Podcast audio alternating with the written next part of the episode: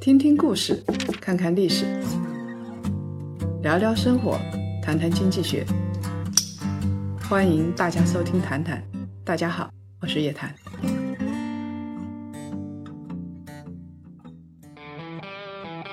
叶檀喊你去旅游啦！重走玄奘路，有敢作敢为、身体力行的著名财经专家叶檀，有一带一路行业专家高级智囊，还有新昌平顶古寺住持发心坚持的接松法师，与智者同行，净化身体与心灵，解惑企业传承问题。头脑清晰了，一切都不是问题。报名请咨询幺八七二九零零八幺二五幺八七二九零零八幺二五，下滑页面了解更多活动信息哦。各位檀香，又到了我们一周谈谈的时间。那这个是七月份我们的第二期谈谈了，这一期有点不一样，因为最近呢，我看啊，这个大盘在三千点以下了，很多的檀香就有一些焦虑，说大盘三千点以下是不是跟最近科创板开板是有很大的关系？易老师给我们来讲一讲。不光是谈谈有这个疑问，其实很多的投资者都有这样的疑问。我们说股市，因为三千点是一个很重要的心理关口，它不是一个技术关口。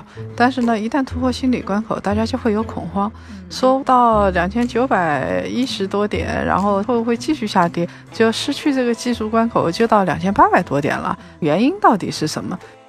那大家都很生气、很焦虑，就要找一个替罪羊。那科创板呢，刚好是打新的高峰期，这一周。大家就说是不是因为科创板锁定的资金太多了啊？所以你打新打个二十一只，尤其是本周是一个高峰期，十几只的科创板，大家就觉得都是因为科创板。其实呢，这个有一定的关系，但关系呢不是太大。你想想看啊，这个咱们说科创板啊，假设说它打新的资金也超募了，然后是一百多亿的话，其实。每一只科创板上市公司，其实它需要的资金，它的量不大的，因为科创板都是一些在发展期的公司，所以它的资金量并不大，加总也就几百亿，破天了五六百亿的资金。A 股啊，以前没有科创板的时候，那么我们也知道，经常说天量地量，地量的话，也有一天沪深交易额加起来三千多亿、四千亿，已经是极端地量了，那总会会有的。所以科创板呢，跟交易量相比呢，也不算太多。而且科创板还有一个特点，它的门槛是挺高的。我们看了一下月初的时候，当时是上交所那边的数据。现在科创板开户的打新的，不过也就是不到三百万户的，两百九十万户这样子。那么我们知道，其实，在 A 股它开户的总数是将近一点五亿户的，就它开户总量是很多。当然，其中很多僵尸户大家是不动的，但是你把僵尸户刨掉，它几千万的活跃的开户数是有的。一共你现在也就是两百多万的户数，你跟总户数去相比，大屋见小屋 就是一个非常小的数量。你要说科创板影响了总体的市场呢，这个不太公平。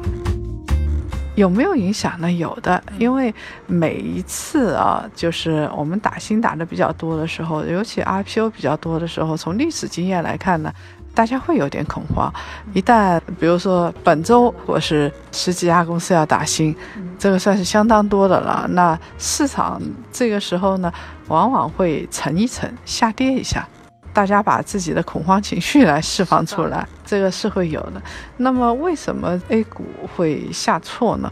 我一直跟大家说的是，A 股啊，它其实现在是一个区间震荡的，它现在还是没有到两千九百点。其实，如果关注夜谈财经的，咱们的檀香都很清楚，我们对于市场的判断从来都是比较清晰的啊，给大家提供参考啊，也不是说我们说的一定对。但是呢，到现在为止，我们对于 A 股。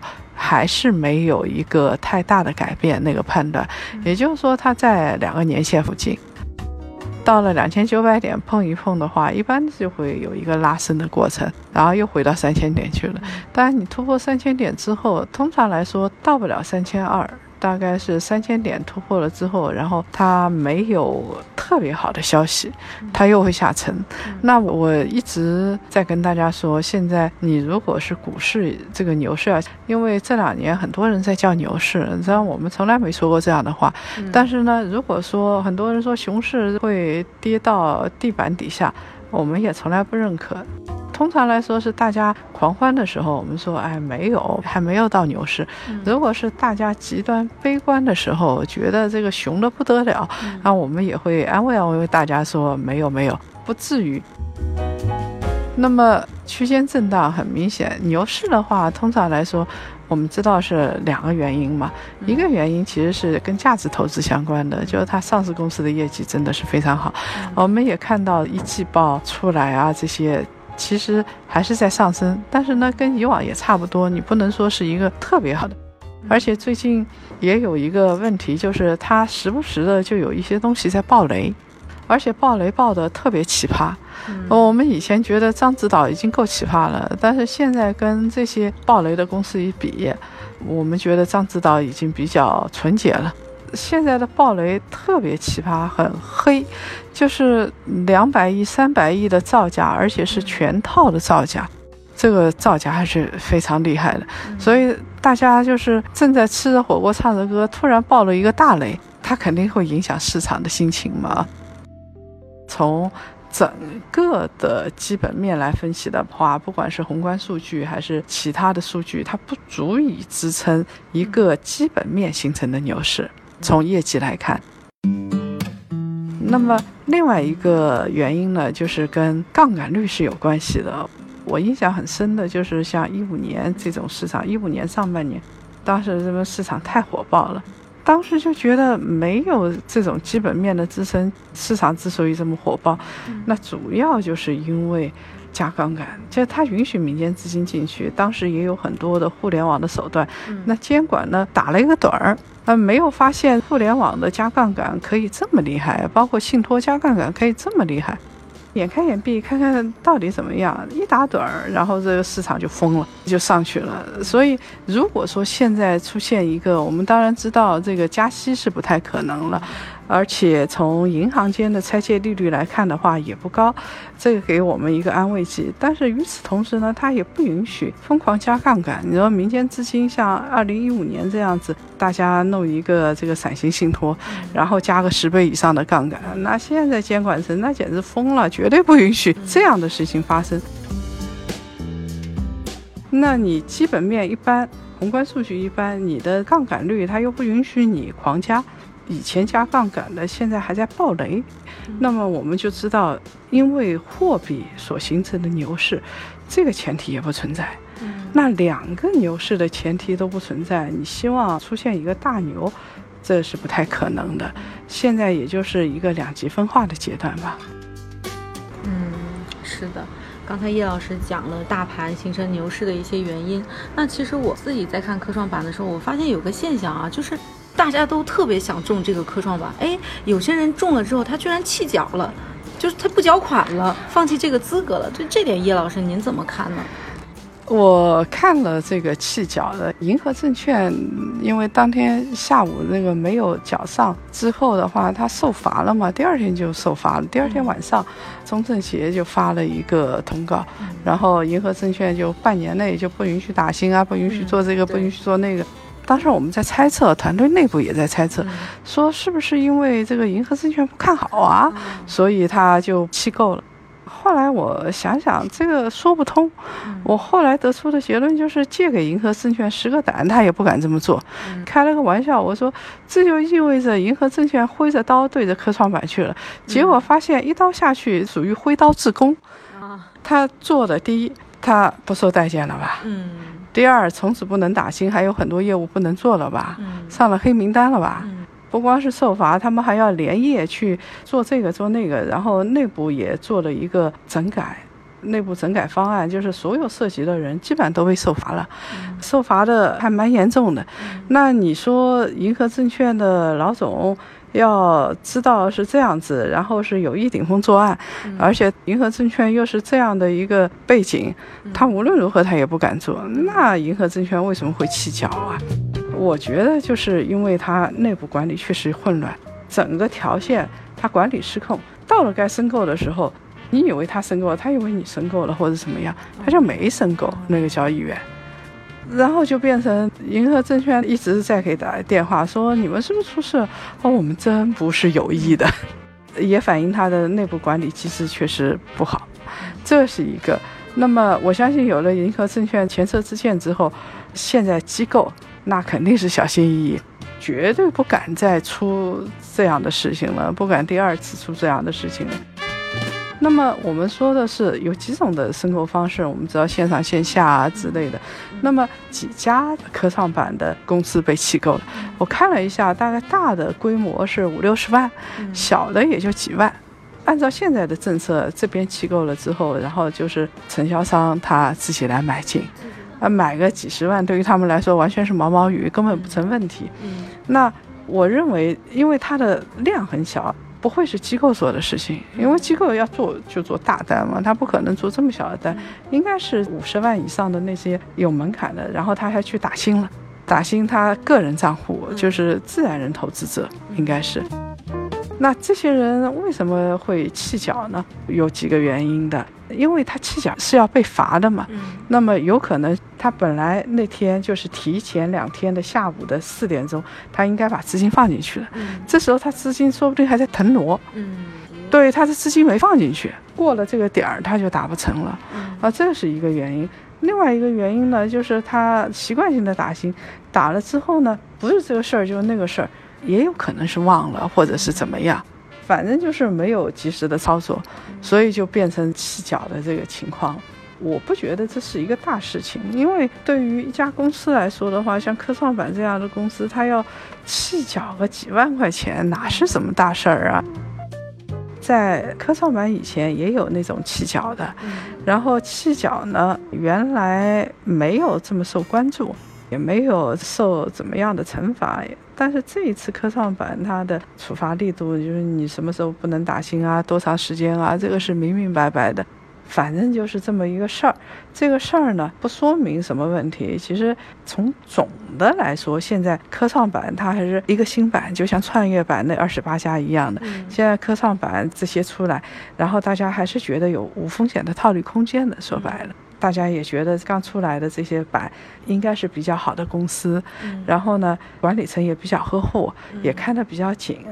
那这个时候去打打新，说不定能挣一笔了。现在绝大多数人怎么想的？所以我们看到身边的公募也好，私募也好，保险机构啊什么都在打新，都拿着钱，我觉得摆好了架势了，就准备去往里冲。刚开始的时候去做一把套利，去无风险一把。基本上现在都是这样的心态，而不是弃脚的心态。就是我还看到一个公司啊，就是现在我们都认为，其实科创板的话，它是一个注册制嘛，那基本上你提交资料审核完之后，你就肯定是都能够去上去的。但是呢，最近有一家公司叫木瓜移动，好像是一家做游戏的公司，居然被否了。就是老师，您这块怎么看呢？我其实看的其他的公司是比较多的啊，我其实。这一次科创板啊，我看的是硬核科技这些公司比较多，因为我当时有一个下意识的想法，科创板这次推出来，就是为了发展中国的高端制造，发展中国的高科技的。嗯，所以呢，它像有一些你虽然是互联网公司，但未必会受青睐。嗯，像木瓜移动就很明确。它是一家游戏公司，那你游戏公司像科创板刚开始，你让一家游戏公司上去，而不是硬核科技上去，那导向就不正确了。这个是我的一个理解啊。那当时科创板也是，我们知道，其实后备资金池就很多的，像成都的话，它五六家企业在准备递交材料，但是。当时上交所啊，包括各个地方的证监局，都是去做自己的一个备案池的，就是做自己的一个上市池的，看看有多少。像有的地方有几百家公司的储备在那儿呢，因为现在不也没上吗？因为看看形势不对，现在还轮不到我们上，那他们也就不上了。你说成都那么多家游戏公司，现在有没有去申报的？有没有去上？没有啊。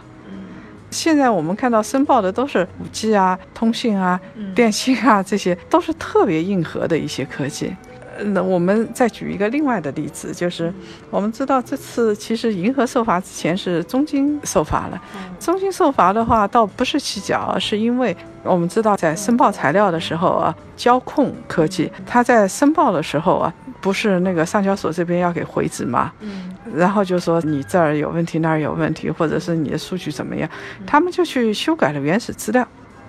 但是呢，业内认为这不是中金公司做的，也是借给中金公司十个胆，他们也不敢这么做，而且会受到很严厉的惩罚。因为中金公司现在就是处于整改的过程当中嘛，一个月后要上报告给证监会的，你的整改情况怎么样？那他本来吃着火锅唱着歌，这个做了很多的保健，就准备赚一笔的，那现在这一个月之内肯定就不行了嘛，对不对？他也不会愿意这么做。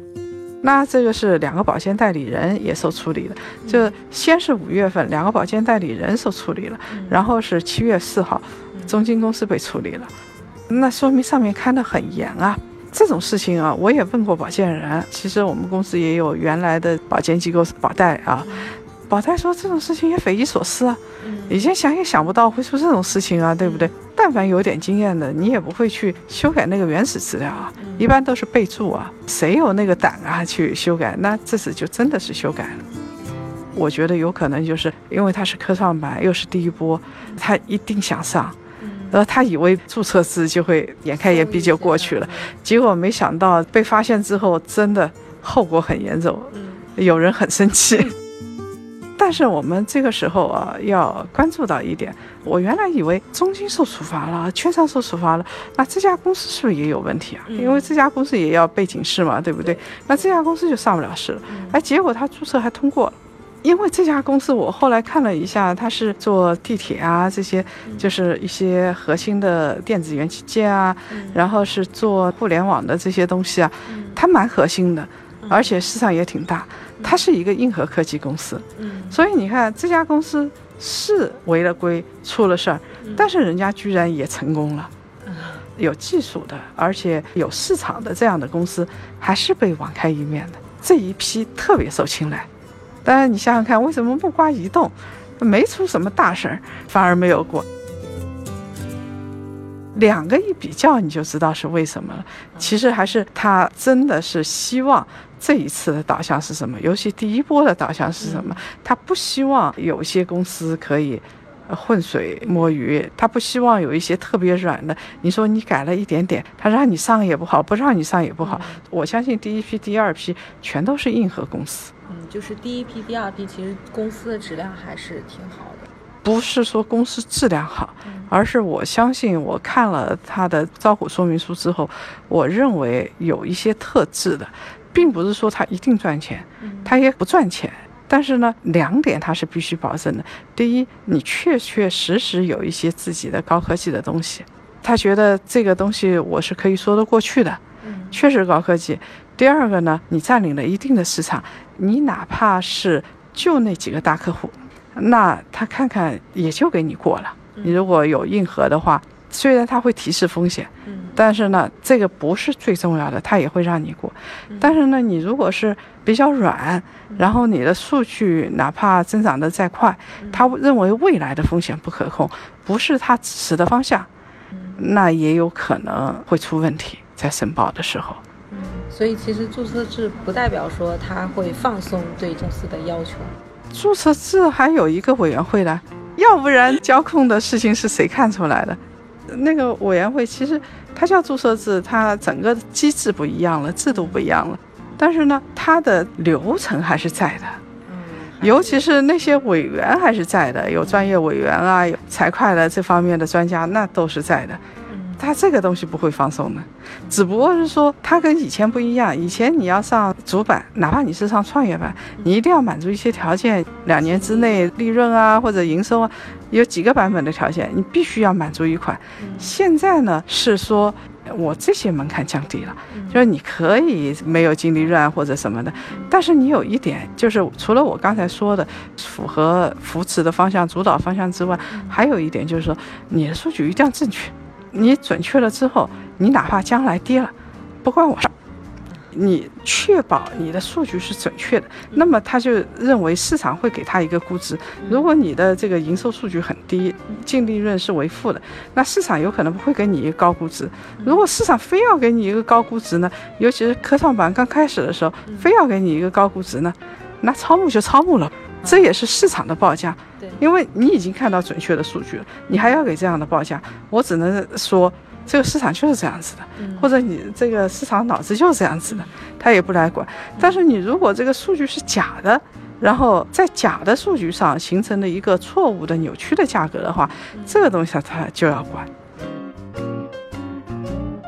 其实今天我们聊了非常多啊，从大盘下跌，然后再到科创板的一些弃角，然后再到科创板没有通过的这些公司。其实今天易老师讲的一些标准，我觉得大家都可以在做科创板打新的时候用起来。那么本期我们的谈谈到这里就结束了，我们下一期再见。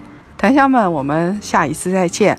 然后呢，大家不要太害怕科创板，但是呢，也不要太乐观，因为确实考虑到 A 股的信用啊，考虑到科创板的特殊性。然后大家不要认为这个无风险套利的空间会非常大，尤其是不要认为无风险套利的空间会持续很长时间，这种想法要不得。我一直说，中国最大的财富机会有可能在科创板，在高科技企业，但是呢，最大的风险也是在科创板，这一点大家一定要提起重视啊。好的，那本期就是这样了，我们下一期再见。